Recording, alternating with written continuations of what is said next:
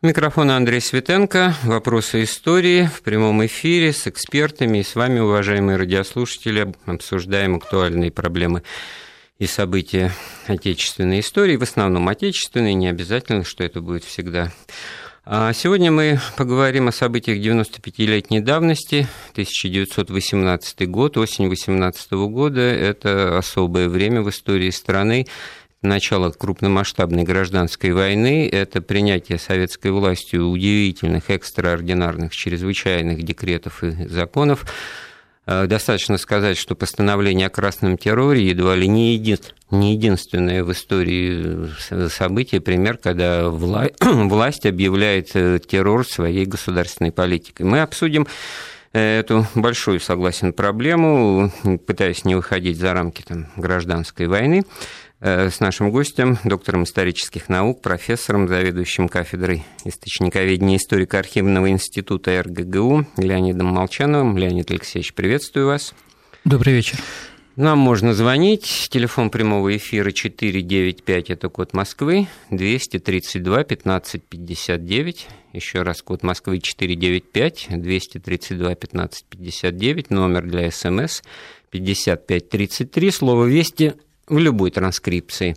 И подробную информацию смотрите на сайте радиовести.ру.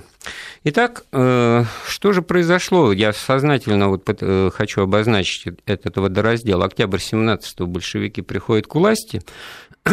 Сейчас, я понимаю, в историческом сознании все спрессовалось, и тут же на следующий день контрреволюция поднимает голову. Нет, на самом деле, вот э, начало широкомасштабной гражданской войны, начало, так сказать, единичного белого террора, это осень 18 года. За это время почти год. Наверное, все таки Леонид Алексеевич, что-то такое произошло, что ситуация изменилась? Да, ситуация изменилась. Это было связано как э, с внутренней, так и с внешней политикой большевистского руководства.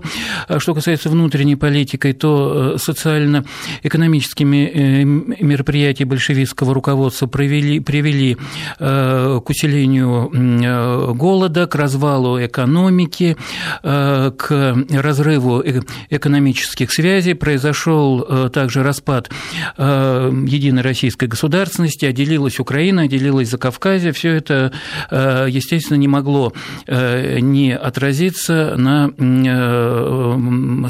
на социальном положении людей. Нам надо четко разъединить два понятия. Одно дело, значит, Советская Республика в кольце врагов, так по внешнему периметру на нее, так сказать, лезут э, мировая буржуазия, так грубо говоря. А с другой стороны, вот ситуация внутри той территории, той страны, которая находится под контролем советской власти. И здесь надо нащупать какие-то, наверное, все-таки более понятные нам всем основания, которые в жизни изменились. Ну вот, смотрите, национализация банковских вкладов в декабрь 2017 года, это спасибо, так сказать, до свидания нашей денежки, да, все, всех, причем буржуазии, не буржуазии, там, Второе. Отмена частной собственности на недвижимость в городах. Совершенно четкий летом 2018 года значит, декрет принят. Отсюда все эти вот уплотнения и то, что многим известно по фильму «Собачье сердце», даже не по повести Булгакова, а по фильму, значит, когда уплотняют всех. Да, подряд. естественно, это и Уже было. этого, наверное, достаточно, чтобы, как бы, так сказать, вот в категориях буржуазии и пролетариат не разговаривать, потому что, как в одном знаменитом романе говорили, кто же знал, что будет революция, люди устраивались как могли. У моего деда, например, была аптека. Да? Декреты да. о э, принудительном изъятии хлебных излишков, которые на местах свелись к банальному грабежу зажиточных крестьян, ну и, соответственно, э, хлеба, хлеба вообще стало еще меньше, чем было. Значит, смотри, если весь 17-й год, там, значит, с января по октябрь люди ходят на демонстрации в том же Петрограде и Москве под лозунгами «хлеба, мира, далось самодержавие», то логика понятна. Сейчас мы свергнем самодержавие, Потом, когда свергли, стали ходить с лозунгами «вся власть советом», значит, тогда, и вот тогда будет хлеб и, и, мир. В результате, значит, ни хлеба, ни мира не получилось, а советская да, власть уже есть. Да, гражданская вот война очень... начинается, и э, положение с продовольствием еще больше обостряется, совершенно верно. То есть, э, если в ноябре-декабре 2017 года, так судя по воспоминаниям и запискам современников, значит, какая-то апатия, какой-то момент э, рефлексии у населения крупных городов, они доедают и допивают, значит, все, что было, чеша в затылке и думая о том, что же, куда же, как долго, сколько дней продержатся большевики, а потом ведь что начинается? Вот я обозначил это вот постановление, оно, кстати, удивительное по э, своему тексту, и вообще документ это от 5 сентября 2018 года о красном терроре, а, но ведь э, до этого была убита царская семья. Это что, не, не террор? Не... Это террор, конечно. А, но постановление от, эм, от, от сентября 2018 года а, говорило о том, что э, большевистские власти находятся в критическом состоянии, и террор становится структурным инструментом э, внутренней, их внутренней политики. Да, э, действительно, значит, комиссия специальная была создана, которая находит, что при данной ситуации обеспечение тыла путем террора является прямой необходимостью. То есть вот все, что вы обозначили более-менее открытым слогом, значит, обеспечение тыла, это в том числе и в прямом и переносном, значит, чтобы люди были послушные, во-вторых, чтобы там была какая-то жизнь все-таки продолжалась. Как это вяжется тогда с этими мерами военного коммунизма, которые предполагают отмену вообще э, ну, торговля, это все называется спекуляцией, да, товарообмен. Э, просто вот коммунизм в чистом виде Зачем тогда нужно были это чрезвычайщина-то? Дело все в том, что все меры военного коммунизма, они носили, по сути, временный характер. Аналогичные меры, кстати, во время войны принимались и в Германии. Ну, не такие, как, как в России, но примерно Имею такие при же. Гитлере? Нет, Нет? Э, при, э, во время Первой, Первой э, мировой войны. И все эти меры, они должны были ну, элементарно распределить продовольствие и создать какие-то минимальные, но тем не менее нормы жизни, при которых можно существовать. Здесь, конечно... Очень интересная вещь. Могли бы сейчас уехать, образно говоря, в Германию и посмотреть, как там в 14-18 году кайзеровская власть цеплялась за, не, за нее, за эту власть, используя методы военного коммунизма. Очень э, интересно. Можно называть их методами военного коммунизма, можно их, их называть просто военными, э, э, военной социально-экономической политикой, потому что по-другому выжить в условиях поражения было... Вот, не случайно вы воюющую страну значит, привели в пример. Но ведь большевики, придя к власти, тут же, значит, начали вести переговоры, то есть о революционном выходе из войны, ну, тут, положим, не переговоры были, а факт. Мы просто перестали воевать, армия у нас рассыпалась. Вот. Вот. А потом, заключив этот мирный договор с Германией в марте 2018 года и утвердив его там в начале лета, Получилось так, что, наверное, это тоже сыграло свою роль, потому что да, конечно, потому что это практически означало во многом все. капитуляцию перед, перед э, э, Германией, так как он был явно э, неравноправный. Россия отдавала территории, Россия отдавала, причем эти, эти территории были наиболее экономически развиты, богатые продовольственными ресурсами, что Германии было необходимо, и Россия вывозила в Германию золото. Да? Так вот, когда вы сказали, что к этому сентябрю 2018 года отделилась, это не просто самостийная Украина, там, значит, национальные процессы из-за Кавказа, а это все же был результат того, что территория Белоруссии, Украины, Прибалтики, оно по Брестскому миру ушло из состава Советской России. И неизвестно, когда бы вернулось. Тут, в общем-то, так сказать, помогло то, что в ноябре 18 в Германии произошла таки тоже революция, была свергнута монархия, и тогда, значит, Немецкие большевики, ушли. они ушли по факту того, что что они ушли, а советская власть, вздохнув с облегчением, объявила, что теперь мы никому ничего не должны, слава богу. И вооруженным путем стало эти территории возвращать. Ну и тогда получается, что расчет оправдался, потому что именно так, в общем-то, и рассуждал Ленин. Ленин так да, рассуждал, да. Не всегда, может быть, открыто в этом признаваясь, но вот пока вот так вот, да. Получается, что пока на дворе сентябрь 18 года, и Ленин еще вот, кстати, 30 августа, ну, это покушение знаменитое, значит, вот как бы не свести разговор опять-таки к Фане Каплан, она ли стреляла, почему попала, ну, так неверно, но это все таки тоже не начало ведь, да, красного террора, опять-таки. Э, Или вот все-таки принятие постановления 5 сентября, оно напрямую вызвано вот этим вот прискорбным обстоятельствам? Ну, нет, конечно, покушение на э, Ленина, э, на Володарского и так далее, это, это не начало красного, красного террора, это просто, это, это просто говорило о том, что большевистское руководство уже себя дискредитировало, и легитимным путем оно от власти, от власти не, не уйдет, и используя ту тактику террора, которая была распространена и до революции, политические партии перешли вот к борьбе вот с это вот очень интересно, актуально звучащее легитимным путем. Значит, там же был такой процесс очень интересный, если октябрь-ноябрь 17 года это то, что в учебниках писали триумфальное шествие советской власти, то есть э, по всей стране после Петрограда, ну, Москва исключение, тут были бои, здесь боролись, а так, в принципе, все достаточно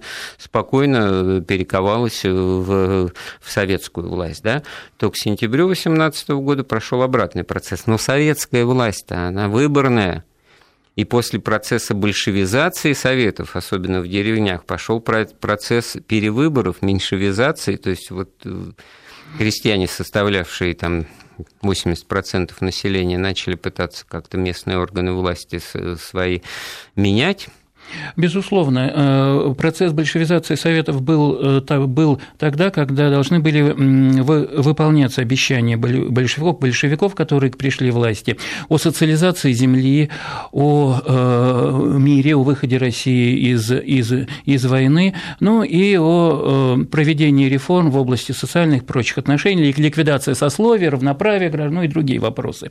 И другие вопросы.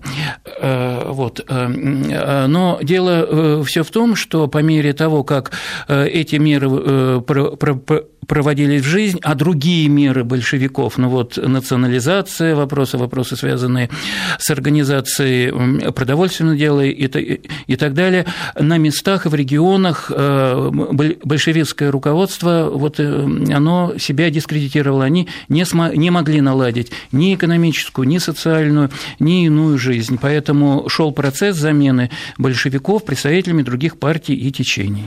Ну так вот, он шел-то шел, и если бы он так и завершился благополучным демократическим путем, так сказать, переизбранием власти радикальных революционеров, да, на более таких вменяемых, то есть процесс меньшевизации. Вот страшное слово, так сказать, укоренилось меньшевики, это плохо, да?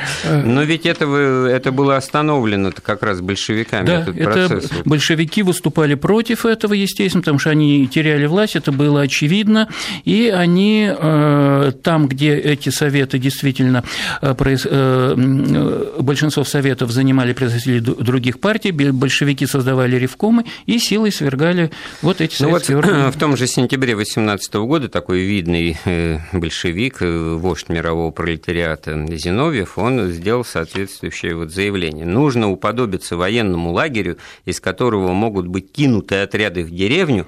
Если мы не увеличим нашу армию, нас вырежет наша буржуазия. Ведь у нас ведь у них второго пути нет. Нам с ними не жить на одной планете. Нам нужен собственный социалистический милитаризм для преодоления своих врагов.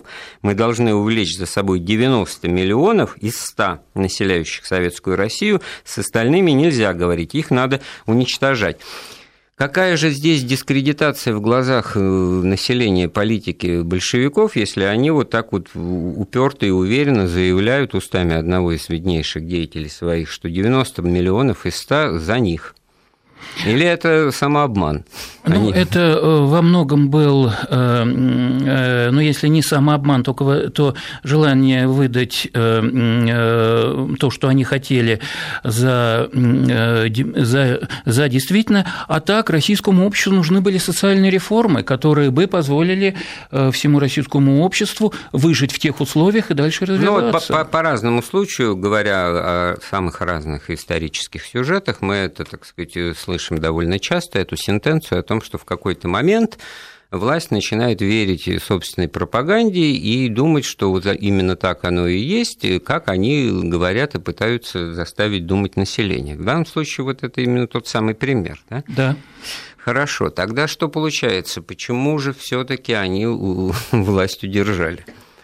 Ну, если брать, если говорить и о 18 и о 19 и о 20 годе, то здесь, конечно, нужно отметить, что их политика, она была более для тех условий более рациональной, тем, чем политика их военно-политических оппонентов, белых, антибольшевистских режимов, ну, не все были. Но это были кто в лес, кто по дрова, там же не было единства ни идеологического, ни концептуального, э, там, я не знаю, социалистов-революционеров, как в штыки принимали, там, и монархисты, которые, во-первых, какой быть России, что, вот, антибольшевизм, да, но вот это анти, оно сплачивает только до определенной степени. Безусловно, и э, все это привело к тому, вот то, что вы сейчас сказали, к тому, что э, антибольшевистские силы проиграли в ходе гражданской войны, они не смогли организовать ни армии в достаточной степени, ни, ни провести в достаточной степени мобилизации, ни наладить тыл, тыл у белых э, оставлял желать много лучшего, вот, э, ни провести социальной политики, той, той, которая бы позволила одолеть большевиков. Поэтому они проиграли, но где-то к 2020 году уже ситуация складывалась таким образом, что, на, что населению, основной массе населения важно было прекратить гражданскую войну, и они были на стороне просто сильно. Это то, что у Шолохова в Тихом Доне хорошо все таки и правильно выражено, что устали воевать даже такое военное сословие, как казаки, хочется хоть какой-то мирной жизни, нормальной, без вот этой чрезвычайности террора. Да. И в этом смысле, это, конечно, вот это желание мира, которое назрело к 17 году, оно же никуда не делось, а вместо этого еще три года кровопролитной, братоубийственной, друг, с другом, друг с другом уже гражданской войны, от которой очень трудно было где-то спрятаться, хотя и такое бывало. Но ведь что получается? Тогда вот этот вот террор, кстати, действие постановления всего там два с половиной месяца официально, в ноябре его уже отменили, да? Оно вообще заставляет поговорить о том, что практика террора, борьбы с врагами, с инакомыслящими, с советской властью, это десятилетиями длилось, э, так сказать никуда не девалось и началось до этого постановления. Вы вообще сторонник какого взгляда? Или вот этот красный террор это только тогда, когда сама советская власть это объявляет и не прячется? Нет, дело, дело все в том, что террор-то красный продолжался, поскольку это был инструмент, с помощью которого э, советские органы э, власти э, и на местах, и в регионах, и в центре удерживали власть. Поэтому ЧК имела чрезвычайные полномочия несмотря на то, что политика красного террора была вот формально отменена, и очень часто использовала расстрелы без суда и следствия. Вот, кстати говоря, Фанни Каплан была казнена во внесудебном порядке по постановлению ВЧК. Причем там бы... было расписано, что приговор привести в исполнение коменданту Московского Кремля Малькову. То есть эта фигура достаточно важная, охраняет первых лиц, а ему да. с Лубянки, значит, там какой-то комиссар Иванесов просто телефонограмму посылает, вот примите и расстреляйте. Да? Кто, так как расстреляли кто кем командует, Каплан, да? расстреливали тысячи. Это не, только, это не только Каплан, это была обычная практика. Вот, кстати говоря, о масштабе жертв тоже надо поговорить. Цифры здесь различные указываются. Кто-то говорит, да, ну там всего 50 тысяч вот за эти два с половиной месяца расстреляли, подумаешь, там какой террор в 100 миллионной стране. Кто-то называет цифры 140 тысяч человек, но самое главное, чтобы было понятно, о чем идет речь. Не просто постановление кто-то принял, а его кто-то не читает. Концентрационные лагеря организуются, да, ну, берутся заложники из числа классово чуждых враждебных элементов. И в этом смысле государственный терроризм – это не тот терроризм, который, ну, к сожалению, привыкли с диверсиями, с взрывами в общественных местах, да, для того, чтобы посеять просто Тайные организации. Да. Выявление ведут. тайных организаций, да. а если таковых нет, то их составление, так сказать, принуждение признаться в этом. Вот история с Гумилевым, поэтому известная. То есть в этом смысле государственный терроризм – это другая песня совершенно. Но вот получается, что два с половиной месяца в самый пик проблем большевики его декларируют открыто, а потом его как декрет отменяют, как постановление, а практику, значит, уже сводит э, к тому, чтобы соблюдать приличие, понимаете, чтобы потом говорить на протяжении 10 у нас нет политических заключенных, у нас есть там враги советской власти, политических у нас нет. Вот, а, ширму делают. Ширму, да. А это все как бы, так сказать, указывает на то, что какие-то понятия все-таки разделяются этой властью, что оно понимает, что хорошо, что плохо, и как, и как нужно себя вести, так сказать, в мировом масштабе. Хотя вот эта вот революционная разнузданность, она тоже свои аналогии имеет. Это Великая Французская революция, там в 1793 году тоже, кстати, в сентябре месяце, круглая дата, был принят закон о врагах народа, о подозрительных, вот, на основании которого за год 200 тысяч на гильотину отправили людей, и это была, так сказать, ну, большой террор, да, это известный Робеспьеровский.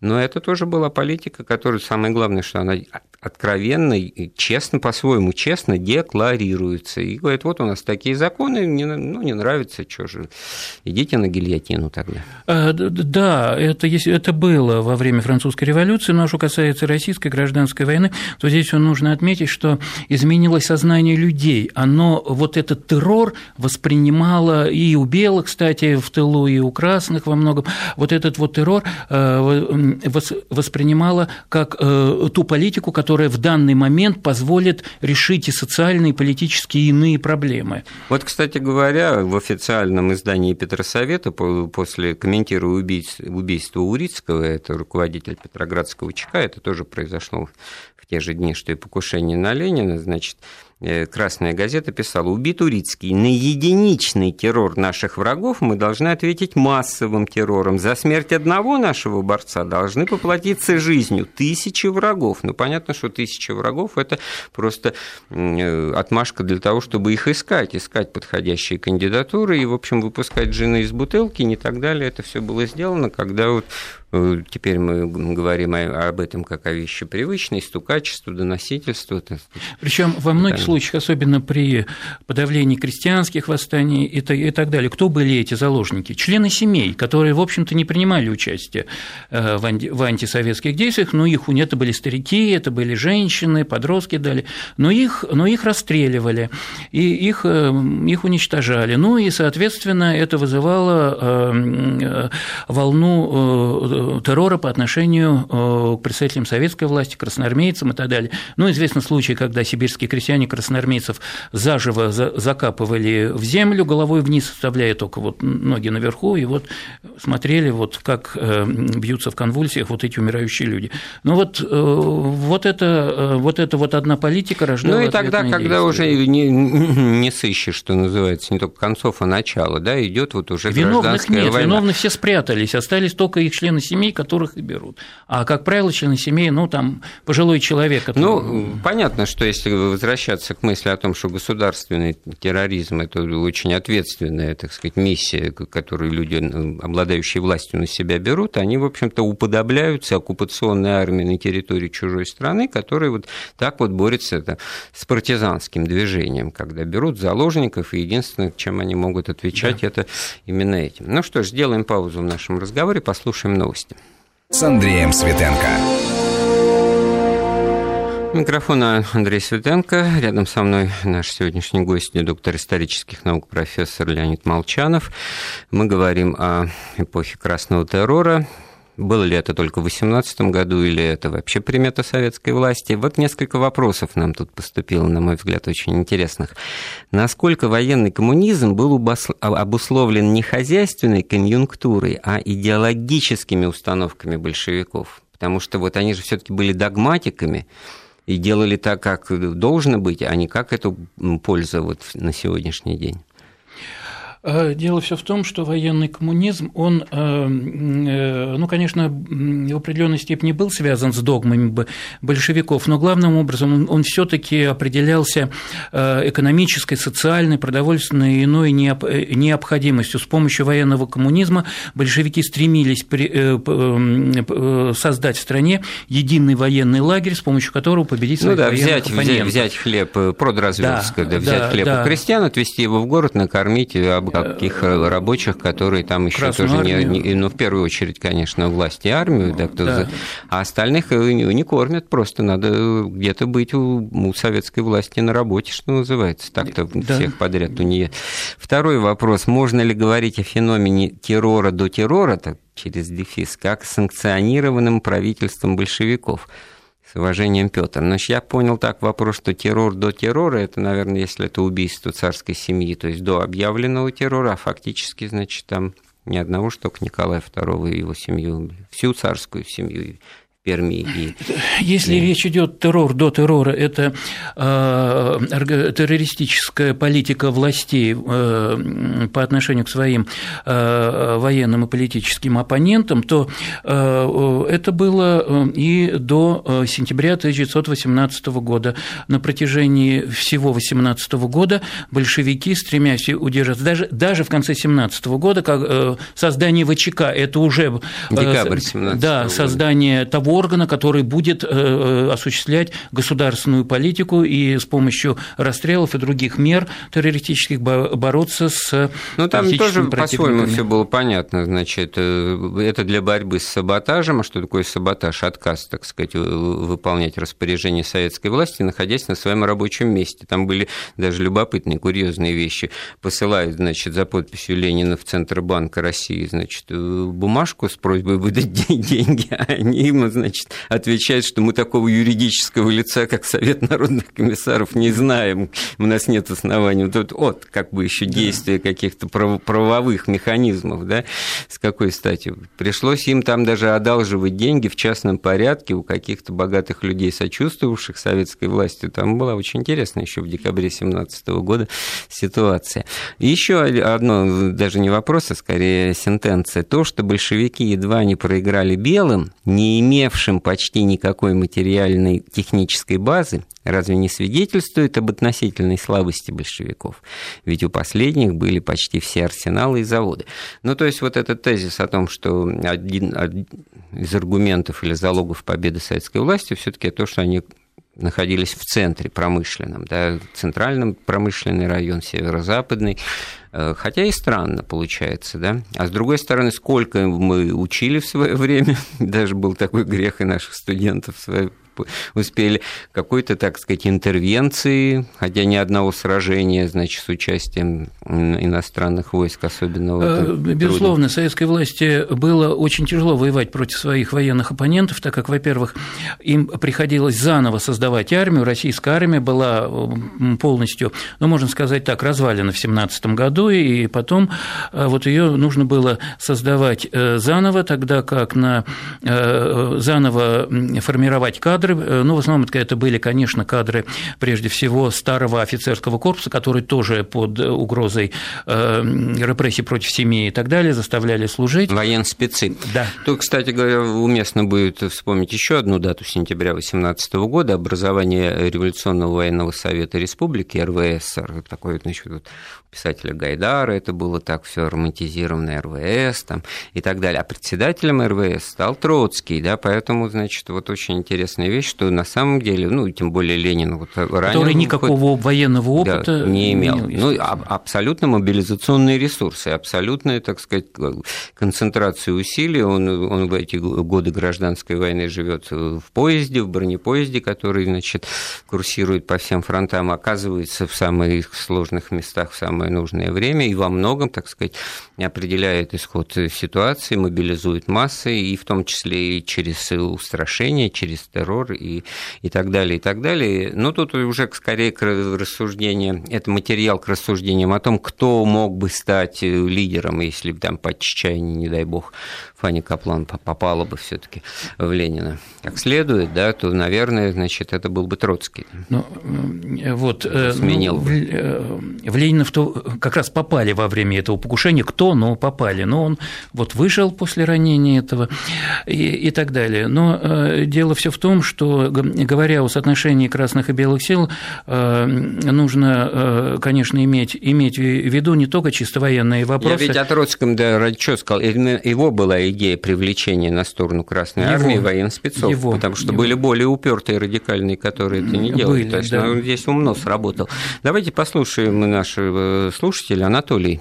Пожалуйста. Добрый вечер. Угу. Добрый вечер, да. А, у меня вопрос по поводу участия Ивана Ильича Троцкого в революции 1905 и 1917 года. Это первый вопрос.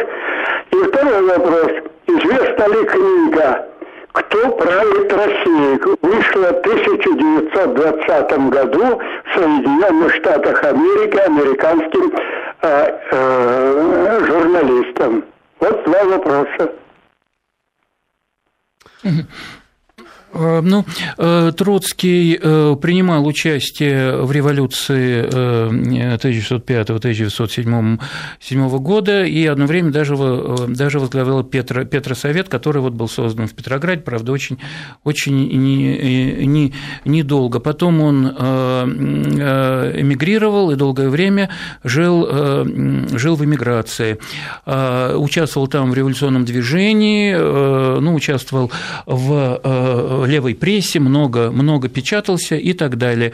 Ну, в 17 году он вот вернулся в Россию э, и так далее. Ну, Нет, тут так далее это как-то не очень хочется. И тут и я могу подсказать. Смотрите, если Ленин там в шалаше, Ленин скрывается, Ленин, как мы знаем, там на конспиративном положении, потому что он в буржуазный суд отказался являться, вот по поводу этих вот обвинений, чтобы дать объяснение по поводу Есть того, что он Ленин вернулся из, через территорию Германии, да. а Троцкий вернулся из, э, из океана из на корабле. Штатов. Да, он... Но Троцкого же тоже бы потащили в суд, и Троцкий туда ходил. Э, ну, у Троцкого положение было намного э, сильнее. Он-то вернулся из страны и, союзников. наверное, вот, а не было ли его положение сильнее в глазах того же пролетариата и вообще общественности летом 17 года, когда они видят, что Ленин, значит, куда-то прячется, да, а Троцкий никуда не прячется, идет, его арестовывают, он какое-то время там сидит, возвращается, и потом, как-то так случайно, пока Ленина нет, его избирают председателем Петросовета. Наверное, на самом деле другая картинка Авторитет. рисуется, что авторитет и, как это сейчас принято говорить, рейтинг и так далее, имидж у него был совершенно У него был очень, у него был, у него был очень высокий рейтинг, ну, по, по сравнению с рейтингом других. И известность. Э, и больше, да, у него было, безусловно, рейтинг у него был очень высокий, и э, даже вот когда отмечалась первая годовщина, вторая годовщина, годовщина, ну и так далее, годовщина революции, то э, сначала это отмечалось то, что э, роль Троцкого в революции выше, чем роль Ленина. А еще вот постепенно... похвала из уст врага, как э, говорил Сталин вдвойне, так сказать, приятно, там, или признание наших успехов, это он в адрес булгаковских героев Белой гвардии говорит, кстати, Белой гвардии-то и кончается тем, что, значит, там портрет Троцкого, там Ленин не упоминается Булгаковым ни разу, Нет. да, персонаж персонажами его белогвардейскими, а упоминается как символ вот этой красной советской власти именно Троцкий. Это тоже, наверное, о чем то говорит. Да, и кроме того, как известно, Троцкого э, не, не стали уничтожать, его выслали Э, такой авторитет вот э, все-таки не решили. Но, с другой время. стороны, на дворе это был еще относительно травоядный 29-й год, если бы тогда это что-то даже каким-то судебным разбирательством могли не выпускать. Посад, могли не выпускать. А выпустили. Потом бы забылось, да. Ну, это тоже отдельно интересная тема, да, потому что, с одной стороны, вроде бы совершенно не замалчивалось, он был объектом критики, это было, так сказать, э, политика, и тут даже какие-то, в общем, не хочется даже искать аналогии в более поздних и текущих временах, кто это, э, на кого он был похож. Но да, во-первых, и только потому, наверное, что все современники понимали, ну, невозможно, чтобы председатель э, Революционного военного совета, так сказать, виднейший деятель советской власти, с именем которого многие, так сказать, вещи как раз и связаны, и при желании вообще все и индустриализацию, и коллективизацию можно, так сказать, ему приписать, и, и его за это ругать. Да? Вот. В этом смысле что получается, если в 18 год, то тогда вот мы Зиновьева процитировали Троцкого, все те, кто потом окажется значит, неправильными большевиками и станет жертвами значит, сталинских репрессий, все они тогда как раз они определяли политику определенным. Да. А вот то, что левые коммунисты появились, это Бухарин, который против Брестского мира, но ну, это просто детский сад такой, ребята не могли смириться, да, вот с тем, что все-таки какой-то вот э, похабный мир. Вот это, это... Э, на мой взгляд, позиция левых коммунистов, она просто э, показывала незнание реальной, реальной ситуации вот этих этих людей, ситуации на фронте, ситуации положения в Германии и так, и так далее. Потому что левые коммунисты вот поддерживали вот эту вот политику партийной организации, которые находились на востоке страны, вот Урал, Волга. Чем ближе к западу, тем политика... В общем, очень такая интересная мысль, что взвешенной. как раз в самые тревожные ответственные моменты для советской власти все большевики, все руководство, оно как раз было сплоченным и настроено, так сказать, на, на одну ноту, на, на одну, так сказать, линию поведения, на, когда на одну ситуация политику. была очень сложной. А потом, когда эта власть у них уже, что называется, состоялась, то получилось так, что они э, начали как пауки в банке ссориться и э, в этом смысле у них все пошло да, в разлад, и да. можно было кого-то объявлять врагами народа. Ну что ж, опять прервемся на новости. Мы вновь в студии Вести ФМ. Вопросами истории интересуется Андрей Светенко и его гость Леонид Молчанов, доктор исторических наук, зав. кафедрой историко-архивного института. Мы говорим о временах красного террора, о событиях 1918 года. А, Леонид, вот нам тут пишет наш слушатель, можно поподробнее о большевизации Советов с уважением, Петр. Наверное, вот этот вот момент с, с легитимацией, как это не очень удачно я выговорил сейчас, советской власти, ведь э, что интересно, это же ведь э, формально демократические лозунги были провозглашены. Власть выборная, значит, она периодически должна и может меняться. И вот это вот то, о чем сейчас много говорит, связь общества с, с властью, там импульсы какие-то. Если народ чувствует, что что-то куда-то не туда рулят, не туда куда-то заходит, ну как-то поправить, услышать. Вот. И пошел процесс меньшевизации советов, особенно на селе да, в 2018 году. Вот как, как они смогли его, значит, остановить это? Процесс большевизации Советов начался осенью 17 года, после того, как э, большевики э, ну, принимали активное участие в, э, в подавлении Корниловского выступления, и после того, как уже практически все партии себя дискредитировали и не смогли решить вопросы, которые стояли перед Россией вот в, в сентябре 17 В сентябре 17 да, да, года. Да, да. На, этой, на этой волне большевики сумели захватить и центральную власть, вот в Петрограде известный, известный мятеж, противостоять большевикам просто не было сил, защищать временное правительство никто не То собирался. То есть сработала вот эта угроза справа, военного реакционного да, переворота да. с непонятными ну, последствиями Корнилов, это такой, значит, э, да. ну, когда говорят диктатор о, военный. Да, когда говорят о большевизации Совета, надо иметь в виду, что в Совет выбирались далеко не всегда большевики, а просто те люди, которые разделяли большевистскую программу. Это декреты земле, декрет о мире, ну и другие э, да. мероприятия, которые и это, на, на этой волне они вот и захватили власть, то есть это была как бы вот не прямая, но связь э, да. вот этого да. революционного с демократическим да. путем. А в 18 году где-то вот с весны, э, когда основные реформы, которые предлагали большевики, уже были в своей основе проведены, и во многих случаях те люди, которые ну, разделяли большевистскую программу и позиционировали себя как большевики на местах и в регионах, они э, себя дискредитировали. Ну, разочаровались. В них разочаровались, то э, стали выбирать представителей э, других партий и течений. Ну, вот партии социал-реформистов, меньшевиков, в ряде случаев эсеров и так далее. Вот. Ну, а большевики, понимая, что они лишатся власти, они стали разгонять те советы, где Через какой-то механизм.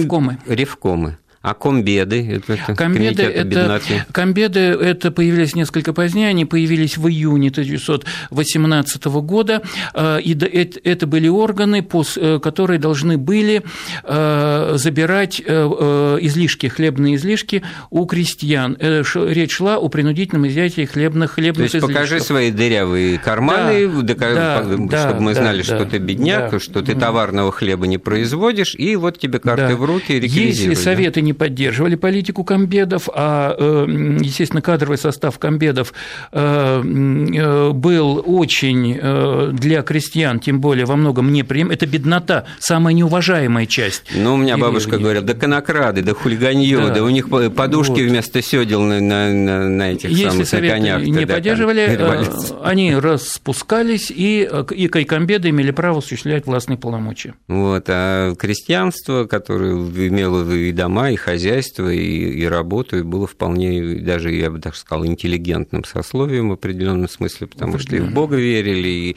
правильно жили, они в этом смысле стали заложниками вот этих вот комбедов.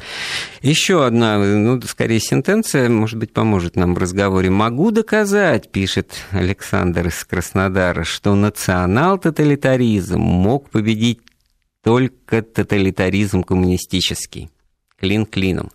Значит, национал-тоталитаризм, мы только что о Корнилове говорили, вот не он ли у нас националист тоталитарный?